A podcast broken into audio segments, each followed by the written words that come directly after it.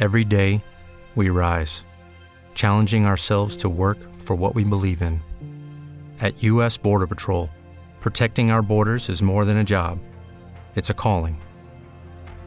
Agents answer the call, working together to keep our country and communities safe. If you are ready for a new mission, join U.S. Border Patrol and go beyond. Learn more at cbp.gov/careers. Así sucede con Carlos Martín Huerta Macías. En este podcast recibirás la información más relevante. Un servicio de Asir Noticias. Y aquí vamos a nuestro resumen de noticias. Y comienzo diciéndole que afinan los últimos detalles para la Feria de Puebla 2023. Será inaugurada este próximo jueves. Sergio Salomón Céspedes, gobernador del estado, estuvo presente. Estuvo presente en el homenaje al policía que perdió la vida en un accidente sobre la vía Atliscayot. Por otra parte, le doy a conocer que la misa dominical de ayer en la catedral también fue por este policía muerto en el accidente. El arzobispo habló de él y pidió por él. Te pedimos por tus hijos, Fernando Salas Regalado. Arturo Núñez Martínez, por Monseñor Froilán González, por el Padre Francisco Javier Almanza, por Eva Olivas Duarte, también le doy a conocer que liberan sin cargos a Ociel, un hombre de 30 años de edad quien intentó incendiar una financiera y una tienda Coppel en el municipio de Atlisco. En otros temas hay trabajo conjunto con las diferentes órdenes de gobierno para combatir la inseguridad en el estado, dice el gobernador Sergio Céspedes Peregrina. Protección Civil rescató a un hombre de la tercera edad en La Malinche, estuvo perdido por varias horas. A partir del 28 de abril, la segunda semana nacional contra riesgos sanitarios en 38 municipios del estado.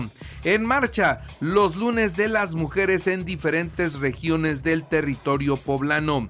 Presentan en tiempo y forma la declaración de impuestos 2022, lo que permitirá el reparto de utilidades en Volkswagen de México.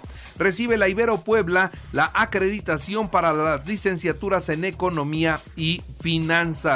También le informo que en la Benemérita Universidad Autónoma de Puebla prestigio académico, logros deportivos y vinculación social distinguen a la preparatoria Benito Juárez, así lo dice la rectora Lilia Cedillo. El sistema DIF entregó desayunos fríos a 70 instancias infantiles, más de 1.300 preescolares beneficiados. Así las cosas en el municipio de Puebla, capital del estado.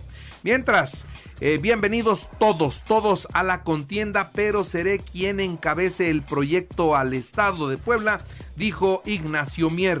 Y pues todos tienen el legítimo derecho de participar, todos y todas más todas. Que se lancen todos, igual que a mí y que a las corcholatas mayores, todo se va a decidir por encuesta, democráticamente, en el método que tiene probado Morena, que le ha dado resultados y que la coalición ha aceptado. Confirma Claudia Rivera Vivanco sus aspiraciones para contender por la gubernatura del estado de Puebla. Es tiempo de las mujeres, así lo dijo. Mientras que Marcelo Ebrard tiene un crecimiento imparable y garantiza la continuidad progresista de la 4T. Esto lo comenta Juan Carlos Natale. El crecimiento es imparable. La voluntad popular y ciudadana se ha mostrado con 25 mil poblanos que acudieron en sillas 15 mil y en pasillos que llenaron 10 mil personas de pie, que ya no llegaron a ocupar las sillas. Se llenó tanto los dos salones del centro expositor, porque fueron dos salones juntos, Ahora le doy a conocer lo que tenemos hasta este momento sobre la salud del presidente de la República.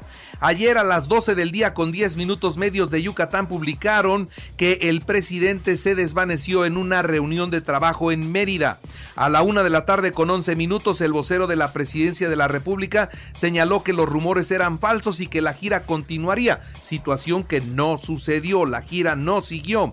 Una hora 46 minutos más tarde se amplió la información en diarios de Yucatán donde se refiere que según fuentes cercanas habría sufrido complicaciones cardíacas cuando se disponía a desayunar en la base aérea militar conocida como Casa de Piedra.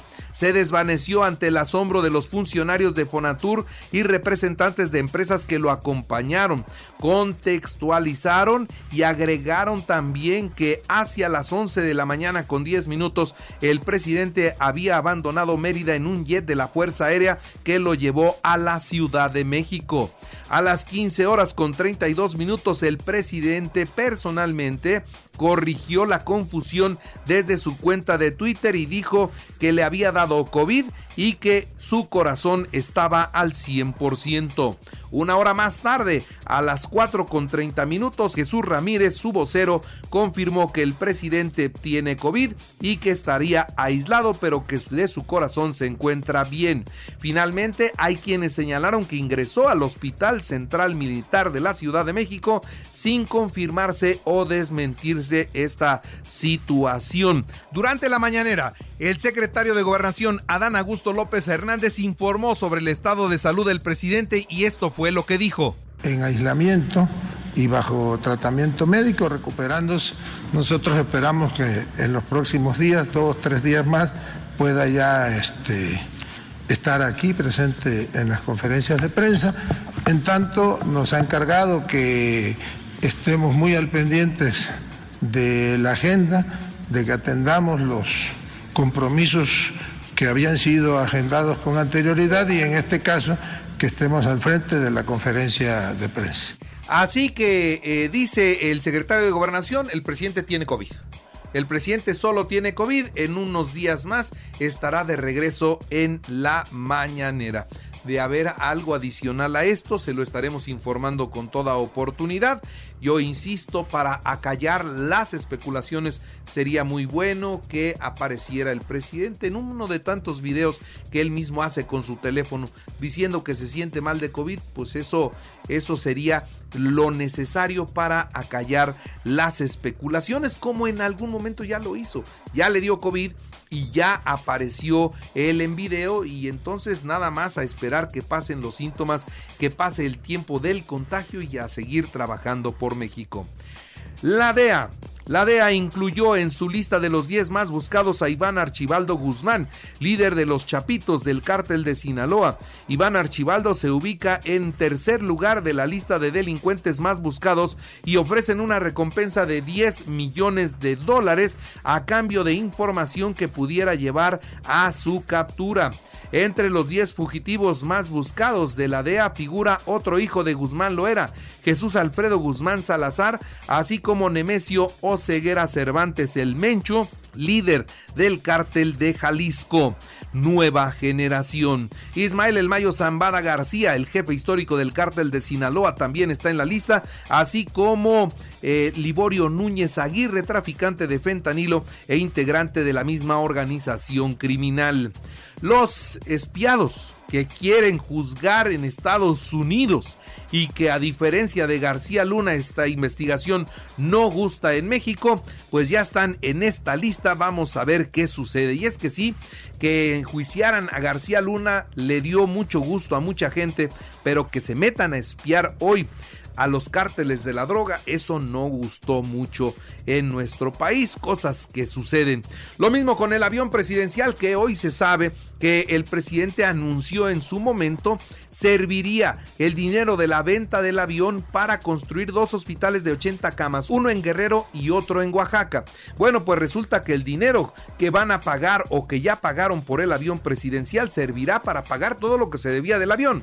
Así que no hay dinero excedente, al contrario, todavía falta para pagar a Banobras lo que se debía por ese avión, así que no se podrán hacer los hospitales o, no sé cómo es que le van a hacer.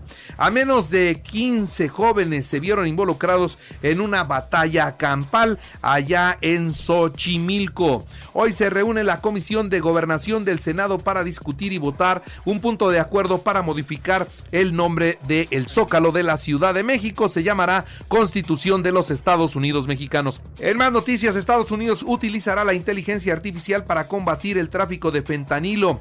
Exploremos los diferentes usos de esta tecnología para detectar mejor los cargamentos de fentanilo eh, identificar e incautar el flujo de recursos químicos y localizar los núcleos de organizaciones criminales para desmantelarlos, detalla el gobierno de los Estados Unidos.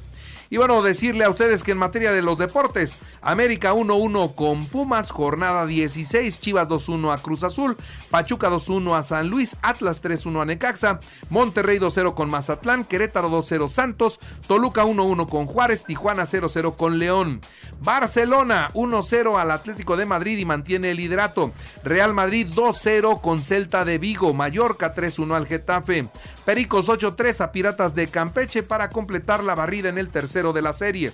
Doyer 7-3 a los Cachorros de Chicago, Boston 12 5 a Milwaukee. Así sucede con Carlos Martín Huerta Macías. La información más relevante ahora en podcast. Sigue disfrutando de iHeartRadio.